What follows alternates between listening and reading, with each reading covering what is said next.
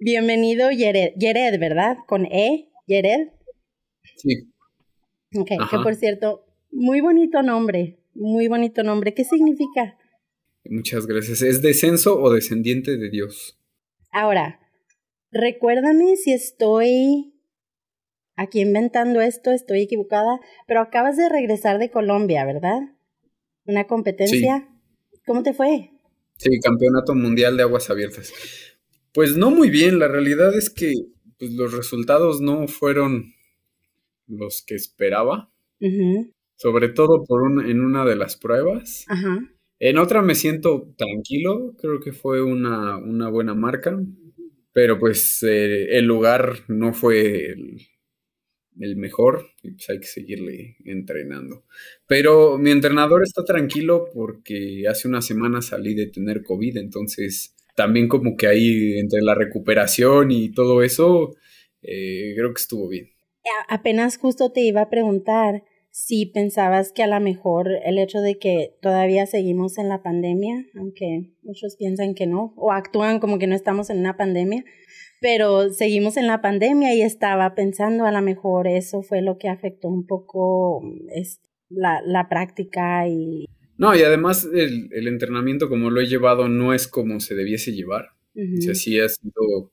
Me costó mucho trabajo encontrar una alberca donde entrenar. Y es un... Nada más puedo entrenar una vez al día uh -huh. y en agua. Y eso sí es un... representa un freno muy importante eso. Entonces, de hecho, como cuántas horas para, para estar bien, para decir tú, ok, yo me siento bien preparado para una competencia, como cuántas horas al día, a veces por la semana tienes que estar en el agua. Pues mira, afortunadamente sí puedo nadar las, los seis días a la semana que, uh -huh. que debo de nadar, pero eh, sí se necesitan dos sesiones al día, uh -huh. al menos tres días a la semana al menos tres. Pues la segunda sesión era solamente de tierra uh -huh. y también adecuando aquí en el patio porque pues no había dónde entrenar, ¿no? Y ir a los gimnasios también era un poco, un poco arriesgado. Aquí estamos, nosotros estamos en El Paso, Texas.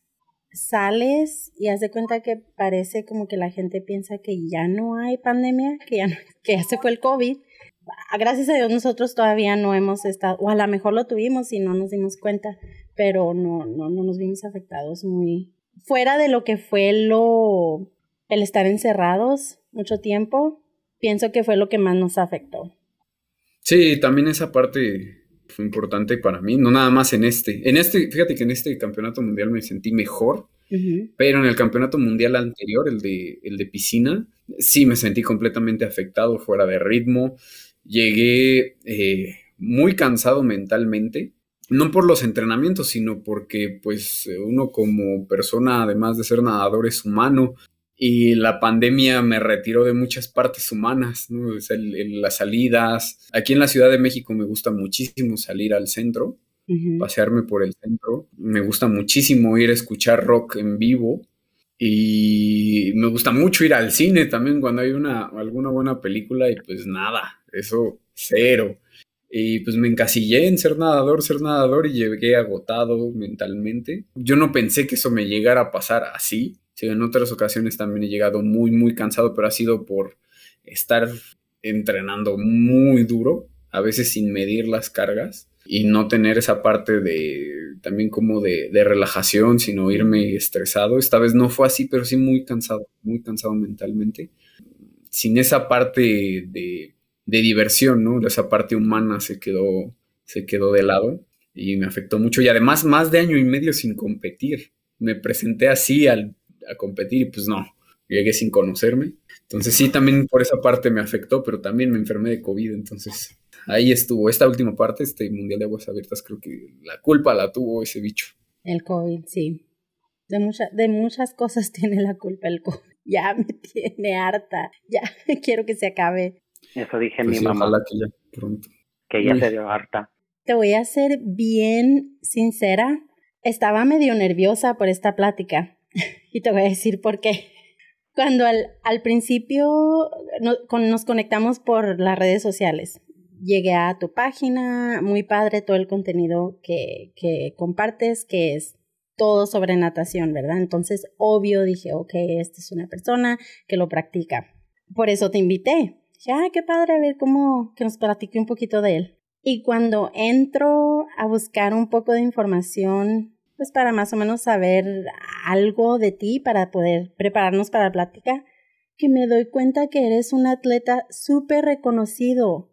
Y yo, oh my God, no sé, dije, para empezar, no sé nada, soy súper ignorante cuando se trata de la natación. Y luego resulta que es súper atleta.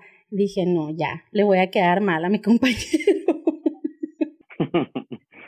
Así es que sí dije, no sé, no sé ni qué hacer. Entonces busqué ciertas, sí hallé mucho, no, batallé para encontrar este, información sobre ti, de hecho, por, por, lo mismo, porque eres muy reconocido. No, no, no hay por qué estar nerviosos. Estamos chupando tranquilo. Entonces, para empezar, nos pudieras explicar, porque yo no estoy, como te dije, del todo sé de lo que es la natación, pero sé que en lo que tú compites se le llama monoaleta.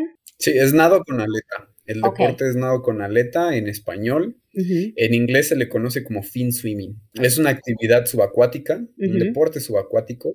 No, no pertenecemos a la Federación Internacional de Natación, sino a la Confederación Mundial de Actividades Subacuáticas, que es una organización bastante compleja porque está conformada por tres comités.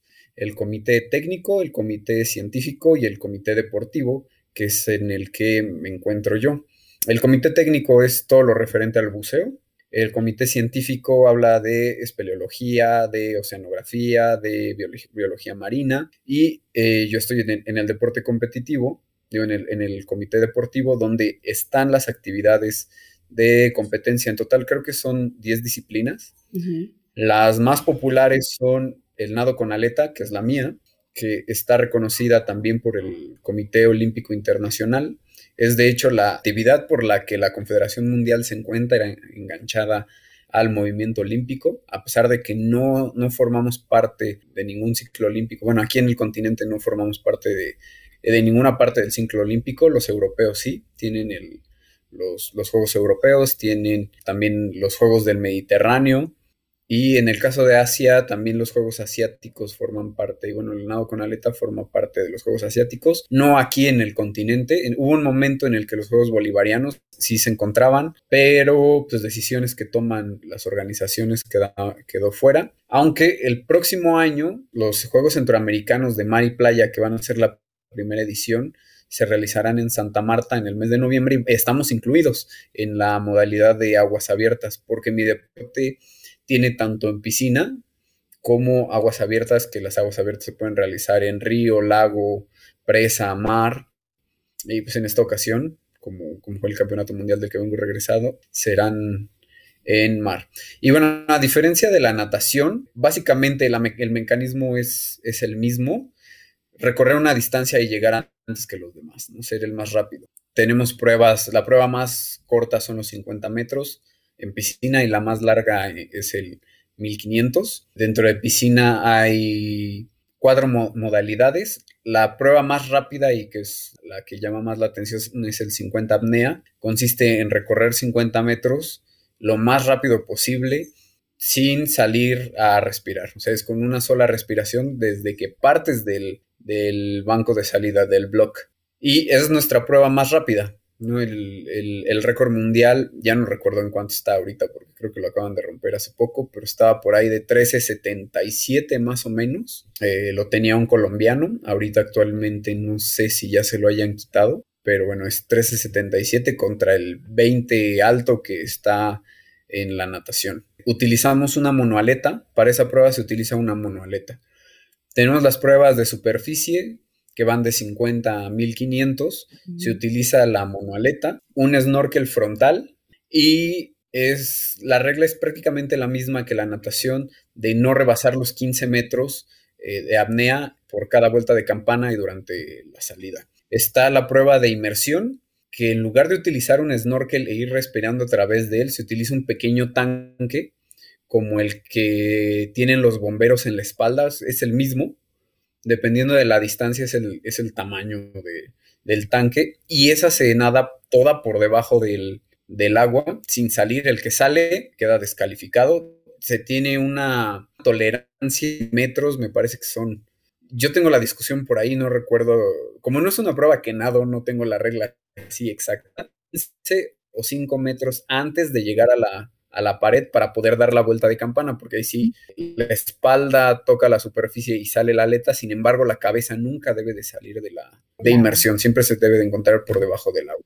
Porque y se va respirando a través del tanque, el tanque está lleno de, de aire comprimido. Y las otras pruebas son de vialetas, que es nadar de crawl, con las aletas que todo el mundo conoce y el snorkel. Y las pruebas de aguas abiertas que el mundial antes solamente tenía, bueno, antes, antes, antes, el, la prueba de 20 kilómetros y 6 kilómetros más el relevo de 4 por 3000, que no era mixto, era cuatro hombres, cuatro mujeres, ¿no?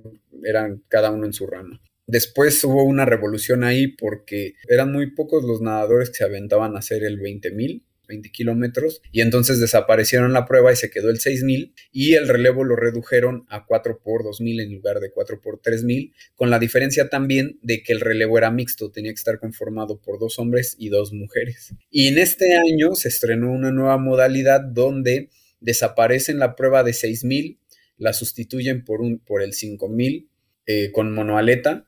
También eh, se abre la prueba de 1000 metros superficie con la monoaleta y se incluyen otras, dos pruebas de dialetas individuales, la prueba de, de 3000 y la prueba de 1000 también. Y en relevos está el relevo de 4 por 1000 con vialetas, que es nadar de crawl con el snorkel, el 4 por 1000 con monoaletas. Estos dos relevos son mixtos, conformados por dos hombres y dos mujeres. Y agregaron una nueva modalidad estoy contento porque soy parte de la historia. la primera vez que se nada un campeonato mundial así, con todas estas pruebas. Y un relevo que es, a mí me parece un poco sin sentido, porque cuando se habla de aguas abiertas es hablar de mucha distancia, de, distancias largas. Pero este relevo es de 4 por 150. O sea, al principio dije, bueno, si en piscina tenemos el relevo de 4 por 200, ¿por qué 4 por 150? Y la situación es que también este relevo se da por rounds. En este campeonato mundial nos presentamos, nos inscribimos seis, seis relevos. Al final, República Checa no se presentó al relevo porque se enfermó. Algo les hizo daño en el estómago y no se presentaron.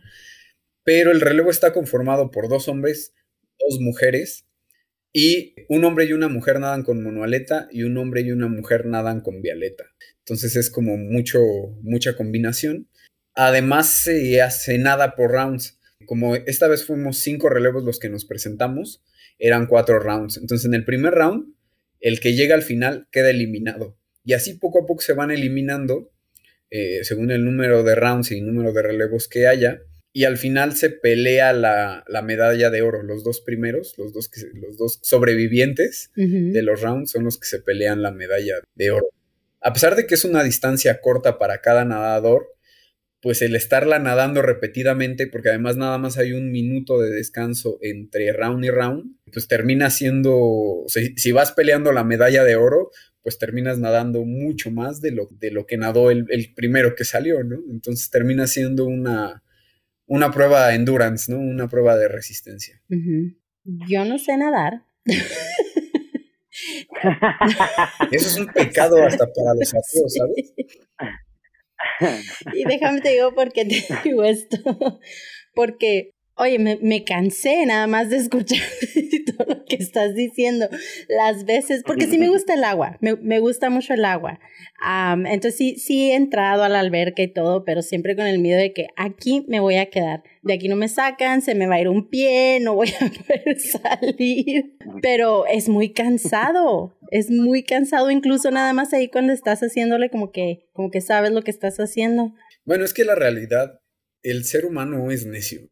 Están diseñados para desplazarnos en, en, el agua, ¿no? Si fuera así, podríamos respirar por debajo, tendríamos algún órgano como los delfines que pueden sostener mucho oxígeno, pero, pero somos necios y desarrollamos habilidades para poder desplazarnos en el, en el mar, en el aire y por donde sea, ¿no? Entonces, Sí, no es, no, es, no es tan fácil, no es el medio en el que el ser humano está acostumbrado a desarrollarse.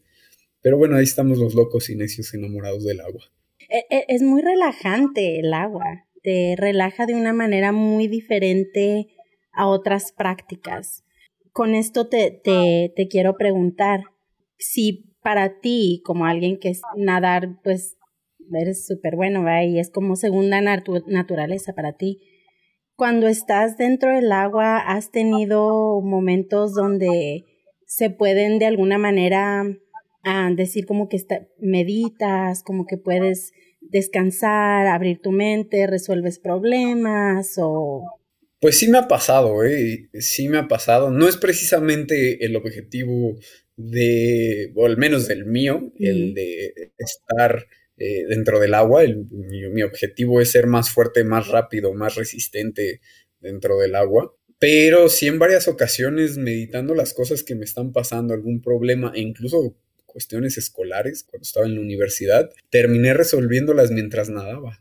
¿no? encontraba la respuesta. Pero pues es, eh, supongo que a más de uno nos ha pasado, pero no es el objetivo, ¿no? A mí lo peor que me puede pasar es realmente que el agua me relaje porque yo tengo que estar activo dentro del agua. Si me relajo, el cuerpo no responde. Hasta luego. a la competencia, sí. Perdiste el año. Entonces, Ajá. Digo, si, si me invitas a un sauna, pues probablemente te diría, sí. Sí. Esto es súper relajante, ¿no?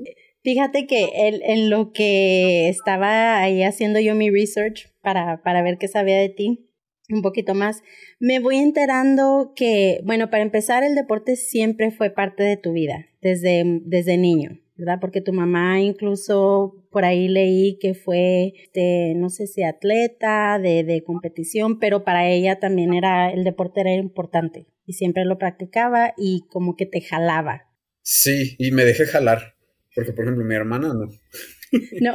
bueno, durante un tiempo, pero pero no, no era precisamente lo suyo. Sí, mi mamá fue competidora de atletismo en su juventud, después hizo fisicoculturismo, a mí me, tocar, me tocó verla eh, en los gimnasios todavía.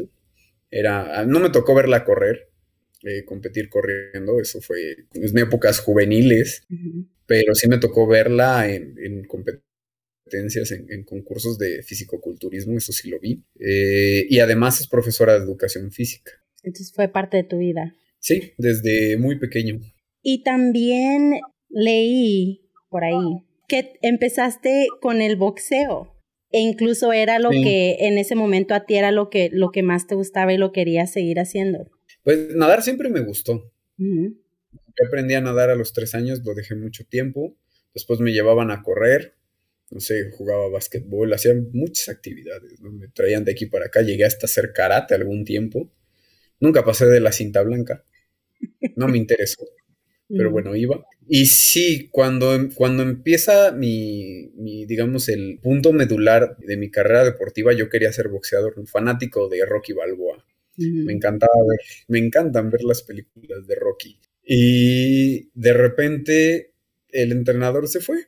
No sé cuánto estuve, quizá un par de meses, y me dijeron en el deportivo, bueno, y ahora ya te inscribiste, escoge una actividad y no hay ningún problema, no es tu culpa. Entonces me dijo, mamá, ¿y ahora qué vas a hacer? Y volteé, estaba sentado en el ring, volteé a ver la alberca y dije, pues a nadar tiene mucho que un nado. Y ahí empezó todo. ¿Cómo son las cosas, verdad? De que dices, si, si hubiera llegado el entrenador como si nada, ¿qué hubiera significado en tu vida eso? No sé cómo veo de los golpes, pero seguramente tendría no sé, orejas de coliflor, la nariz toda chueca, que de por sí no está tan derechita. Sería más feo de lo que soy. No, no, no eres feo, no eres feo. A mí me gusta mucho también el boxeo, pero no, tampoco creo que pudiera. Soy muy miedosa sí, a los a mí me encanta, pero, pero yo creo que estar del otro lado del ring, ¿no? Ándale, como, así, échale, dale, dale. No, y hay muchos deportes que me gustan. Por ejemplo, el waterpolo también me gusta muchísimo ver los partidos, pero en la vida haría waterpolo. ¿No? Me gusta mucho el fútbol americano también. No soy fanático, pero me gusta ver los partidos. Y tampoco haría fútbol americano. No, mi tamaño no me da para estar, estar en medio de esos monstruos. El básquetbol, ese sí me hubiera gustado también practicarlo, pero estoy muy, muy chiquito. Y, pues yo me enamoré del agua, ¿no? Pero sí, hay, hay muchos deportes que me gustan, que los veo. Hay algunos que sí, definitivamente me gustaría hacer algo por ahí en algún, en algún momento, al menos nada más por la anécdota. Y hay otros que digo, eh, me encantan, pero no, no. Pero no, gracias. Ajá, yo no juego, yo, yo desde aquí los disfruto mejor. Ana, les echo porras y lo que quieran, pero nada más. Sí. I know. ¿Tú, Paul? No, um, I did. I played. I played baseball since I was four years old. I played football for a few years in middle school, and then I like in high school. I was like, no. I don't, don't want to play that. but I played. I played baseball throughout like yeah since I was four years old till I like was like 16, 17. Played basketball. I wasn't good. I wasn't good at basketball. At least not shooting. I was. Uh, I was good defense, but not good at shooting. I was. I was a horrible shot. And I and I did track, and I was good at hurdles, but it was messed up because I was like the chunkiest kid on the team at the time, and the coach was just a jerk and put me on hurdles. I think it's like a cruel joke, but Aww. I I did okay. I did okay in track. I did. it wasn't terrible. Sí, yeah, fíjate. I mean, um, yo también hice, también corrí. Eso era lo mío, la, el correr, pero larga distancia. I mean, it's funny now though. Like, I mean, I run like six, seven miles, like at least two, three days out of the week, and like I'll do it nonstop. I have like I have pretty good endurance now, but I mean, yeah, when I was younger, no, no fue bien. I couldn't be any kind of an athlete. I don't think like that. Like, sí, like, como I él. love swimming though. I do. Yeah, I love swimming. Like I can I can swim for hours, but I mean nothing like that. I think te da mucho miedo like when you're like I mean, do they have like when you're in the ocean or anything different like bodies of water? Do they have like nets to like protect you all from sharks or anything, or is it just así como nada? Like sí. you're just out in the open. Bueno, sí se tiene que tener ciertos ensayos. Realmente es muy raro que un animalito te vaya a atacar, salvo en ciertos lugares donde se sabe que los animales llegan a ser un poco agresivos, pero por ejemplo alguna vez nadé en el norte de pa del país, aquí en México, en el mar de Cortés, en el Golfo de Baja California, uh -huh. y es un mar súper, súper claro, muy, muy, muy clarito. Puedes ver, y además con muchísima fauna. Entonces, mientras iba nadando, pues veías a las mantarrayas abajo y a un montón de pececitos. Y dijeron que había tiburones. No vi ninguno, pero es espectacular. Y una de las cosas que nos dijeron fue eh, pues no tengan miedo, ellos les van a tener más miedo, entonces más bien disfrútenlo. Y ya en otras ocasiones que he nadado aguas abiertas no han sido aguas tan claras, entonces no ves nada. no, no, hay, no, hay, no, hay, posibilidad de que, de que, algún animalito te espante. Pero, pues okay. si traes eso en la cabeza, pues es mejor no meterse porque no terminas la prueba. ¿no? Sí. Tengo una amiga que cruzaba el canal de la Mancha, lo cruzó un par de veces. Una vez lo hizo de dorso, nadando de espalda. Uh -huh. Y me decía que eh, una de las cosas más importantes de eso era ir aprendiendo a nadar en el mar y en donde estás en el mar y no ves nada más más que mar y el barquito que te va guiando, porque si te, si te agarra el terror de va a aparecer un animalito. Como un ataque de pánico, ¿no? Eh, sí, sí, sí, sí. ¿No? Sí. O ves algún animalito y te espantas y, y pues igual y no te mata a ti, pero el, el, el te da un paro cardíaco. El susto. Y, una cosa ahí. y, y sí es algo que también se tiene que, se tiene que entrenar. ¿Sabes que por eso no aprendí a nadar? Es súper estúpido, pero la película de Jaws, del tiburón, no puedo, no puedo. Y de chiquita entraba a la piscina e incluso este, en el lado donde estaba muy hondo. Yo, mi mente, yo me iba a salir, ¿de dónde me iba a salir el tiburón? Obvio, ¿verdad? Pero en mi mente, yo, me va a salir y me va a salir y me va a salir, y no me regresaba. En el río, aquí, aquí al lado de mi casa, el río. No, y sí, pero qué mala onda que no aprendí. Sí, te digo que me aventaba y todo, pero me hubiera gustado saber lo que estoy haciendo. No, pues mira, aún sigues viva, puedes aprender. O sea, Man, aprender ándale. a nadar. no me ha salido ningún tiburón todavía. no hay cocodrilos. Bueno, de pronto si te vas a Florida, por ejemplo, ahí te podría cambiar la situación. y digo, no, Jared, ya no. andan por todos lados, pero... No, en Texas, no, en Texas no hay nada, sobre todo aquí en El Paso, porque estamos es, en bordo con Ciudad Juárez, Chihuahua, pues no hay mar, no hay nada de eso. Me puedo ir a una piscina a aprender. Eso va a ser tierra. Sí, pura tierra, nadar en la arena. Tenemos, tenemos white sands, tenemos white sands. Pero luego, aparte de que me, me quedé sorprendida de que igual un atleta muy reconocido y con múltiples medallas de oro, de, de bronce, de plata, aparte estudiaste química de alimentaciones. No sé si ya te recibiste, no, no sé si... Pues mira, yo ya terminé toda la carrera, hice mi servicio social, ya hice mi trabajo de investigación la mayor parte, pero justamente la pandemia en, estaba, estaba haciendo un trabajo de investigación que me iba a servir para titularme, pero se, se me atravesó el bicho este y paré. Entonces ahorita ya sí, ya estoy por retomar, ya he pasado los, los campeonatos del mundo me tengo que reorganizar. Además, pues ya, ya me enfermé, ya me dio COVID, ya tengo las vacunas, entonces estoy mega, mega protegido. Y pues sí, el siguiente paso es ya dar por terminado eso, porque además estaba desarrollando un trabajo de investigación que me estaba gustando. Y durante la pandemia, por culpa de la pandemia, no pude renovar mi, mi, contrato. Y después de que volvieron a abrir las oficinas de mi universidad, cambiaron las reglas y ya no pude ser recontratado porque no tengo el título, ¿no? Y, el trabajo de investigación ya me había aferrado a él porque llevaba un par de años trabajando en eso.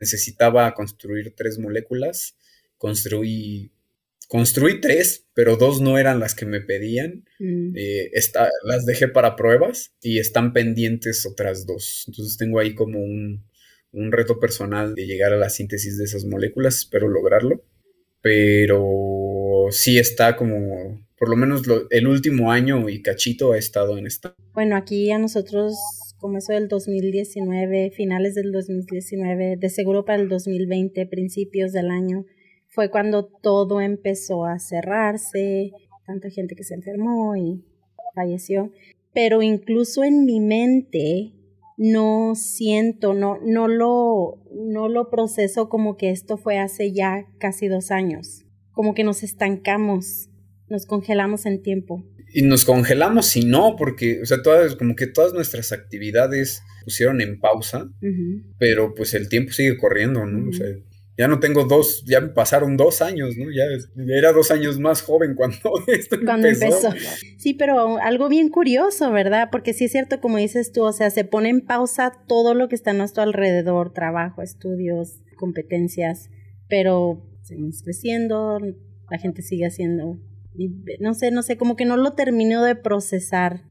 Sí, es una situación de ciencia ficción bastante incómoda. Este el fenómeno de pausa. Yo lo siento, ahora que lo mencionas, como cuando sales de viaje y dejaste todo en donde vives en pausa, ¿no? Como que tú lo dejaste de una forma y regresas y crees que va a estar igual y pues la situación es completamente diferente, ¿no?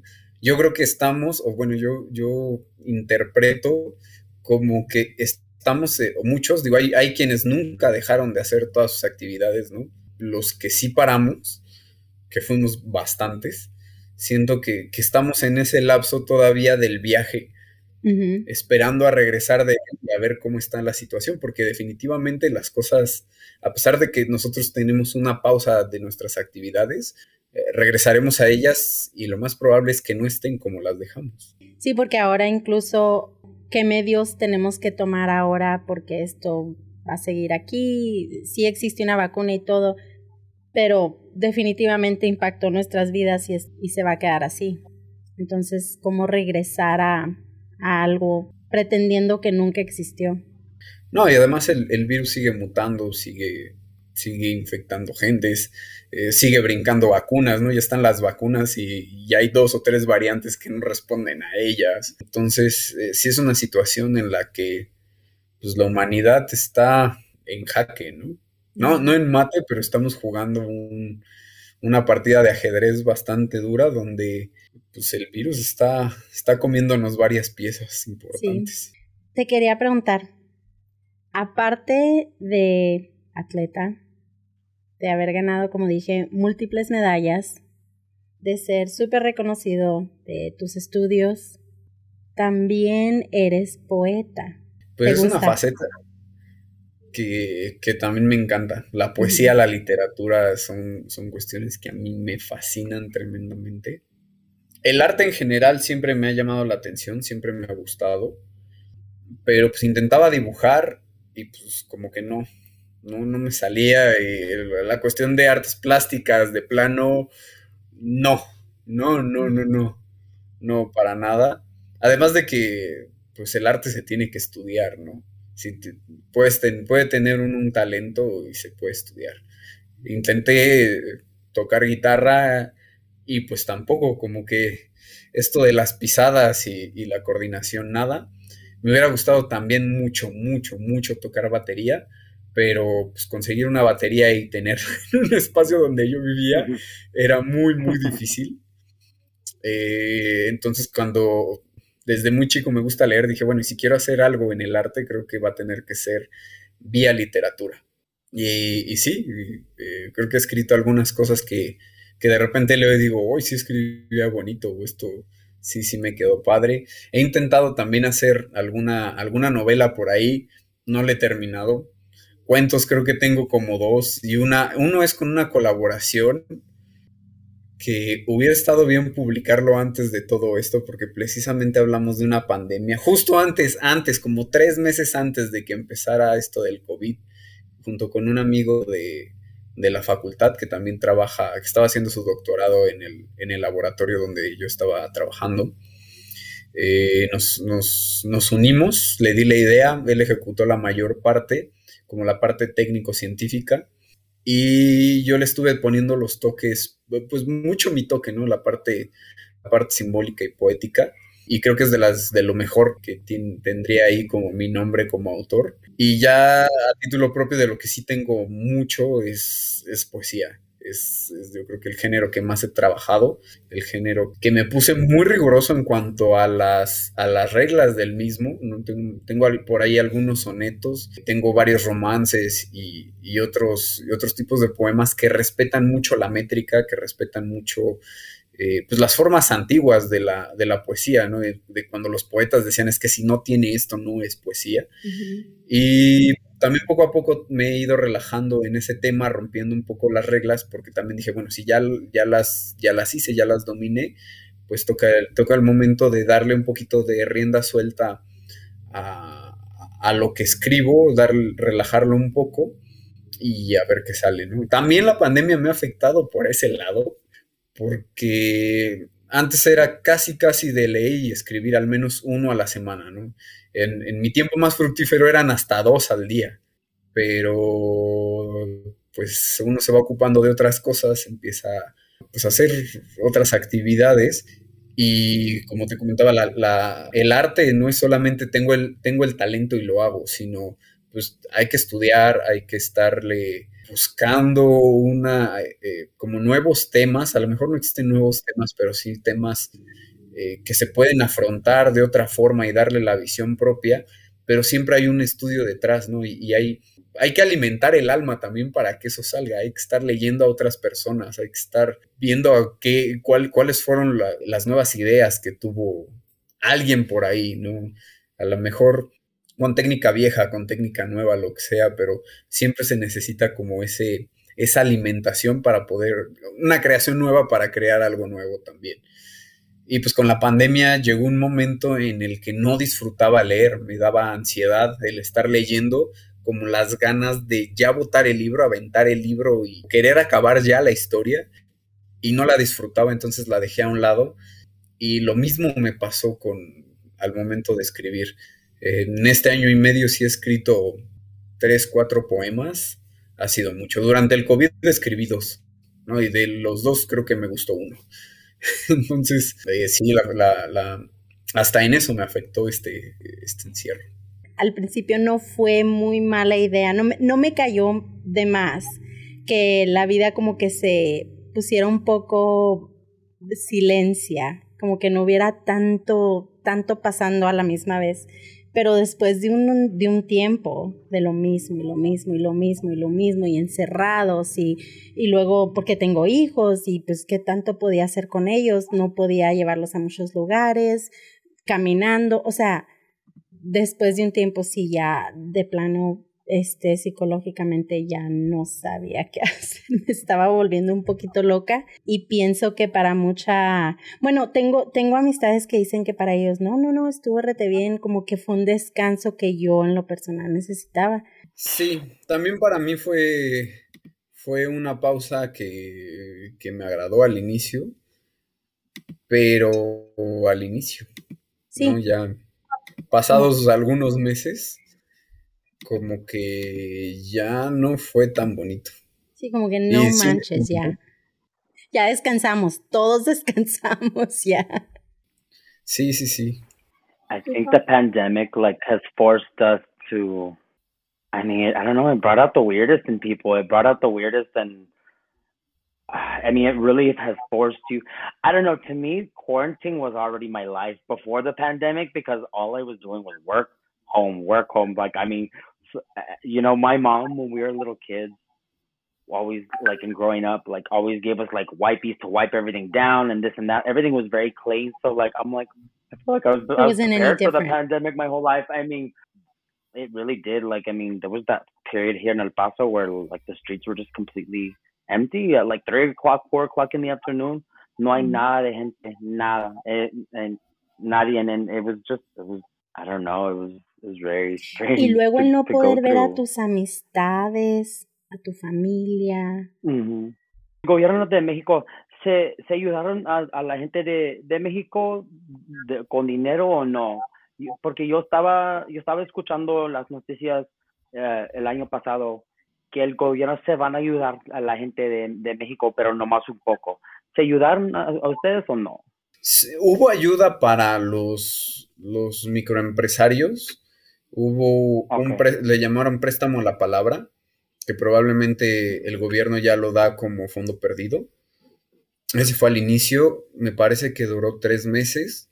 También se sostuvo becas para madres solteras, para adultos mayores, para estudiantes y no me acuerdo en qué otro rubro también estuvo apoyando.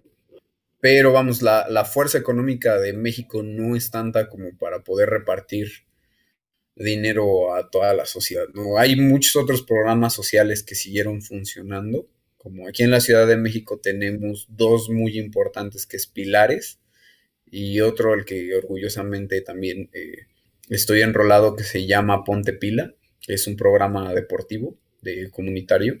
Y esos, esos programas siguen operando, las becas de esos programas siguen en marcha, pero es, es difícil, es, difícil, sobre todo cuando pues la, también el ingreso para el Estado disminuye. ¿no? Está, es, una situación que prácticamente cualquiera voltea a ver a cualquier gobierno y no hay forma de salir bien librado. Incluso los países que, que no tienen el, problema del COVID tan fuerte, pues están viendo afectados por el comercio exterior, ¿no? Sí, el turismo, todo eso. Sí, México es un país muy turismo, muy turístico. Sí, pero de repente sí amanezco y, hay días que digo, súper optimista, bueno, como que ahí vamos, ahí vamos. Luego digo, bueno, pienso yo eso porque quiero ser optimista y no estoy haciéndole caso a muchas otras cosas, pero hay muchos, al, menos aquí en los Estados Unidos, todavía hay mucha gente que no cree incluso que el COVID fue cierto y por lo mismo no quieren vacunarse o no quieren tomar las medidas, precauciones necesarias, entonces eso todavía aún dificulta más la situación de poder tener algo de control. Sí, Sí, sí, sí, también estando en Rusia, en el campeonato mundial y pasando por Alemania, a mí me dejó impactado el, grado de inconsciencia, ¿no? Y tengo una amiga rusa a la que quiero mucho, pero tienen como la idea de que el COVID no existe fuera de los, de los edificios, por ejemplo, y que aún ellos teniendo la vacuna Sputnik no se van a vacunar. Y ese tipo de situaciones también es, es eh, lo, que, lo que provoca que esto no mejore, que esta situación, ¿no? Y los viajes internacionales siguen abiertos, continúan así, un poco restringidos en algunos lugares, pero de todas maneras sigue habiendo flujo de gente y pues es no, no encontrar final, ¿no? O sea, lo que hablábamos hace rato de la pausa, estaría genial que, todos pudiéramos ponernos en pausa, ¿no? El, bicho no, el virus no dura activo mucho tiempo. Digo, mucho tiempo no, porque hay, virus que tú puedes tirarlos en, en la tierra y duran 40 años ahí, ¿no? Sin hacer nada y entra en contacto con su hospedero y se activa. Este virus no. Pasan, pueden pasar algunas horas sobre una superficie a lo mejor días en, el mejor de los casos y se desactiva. Entonces, si nos, pusiéramos en pausa de verdad, una máquina de hielo por, por, no sé, un par de semanas, unas tres semanas, quizá eso nos ayudaría a terminar con esto, pensando en el escenario de ciencia ficción ya completo, ¿no? Sí, para el libro, para el libro, sí. no, pero sí es cierto, sí es cierto porque incluso muchas veces yo platicando con mi, con mi mamá y mis hermanas y les digo, es que no es tanto la pausa, o sea, si la, la pausa hubiera sido buena, si todos, como dices tú, nos hubiéramos puesto de acuerdo y hubiéramos hecho el sacrificio, pero en, pero en forma, no de que estamos en pausa, pero ahorita vengo porque voy a juntarme con fulanita de tal que me invitó a un baby shower. Y, si me entiendes, o sea, no, no porque no estés trabajando quiere decir que tienes libertad para estarte viendo con medio mundo.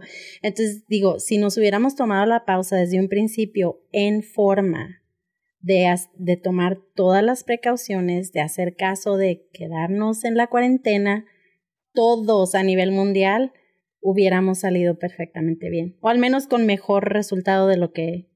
y, y más corto tiempo. Pues sí, o sea, sí y la realidad es que no sabíamos mucho de este virus. Era un virus que, si bien se comportaba similar al SARS, eh, pues es un virus completamente nuevo, ¿no? O sea, tiene...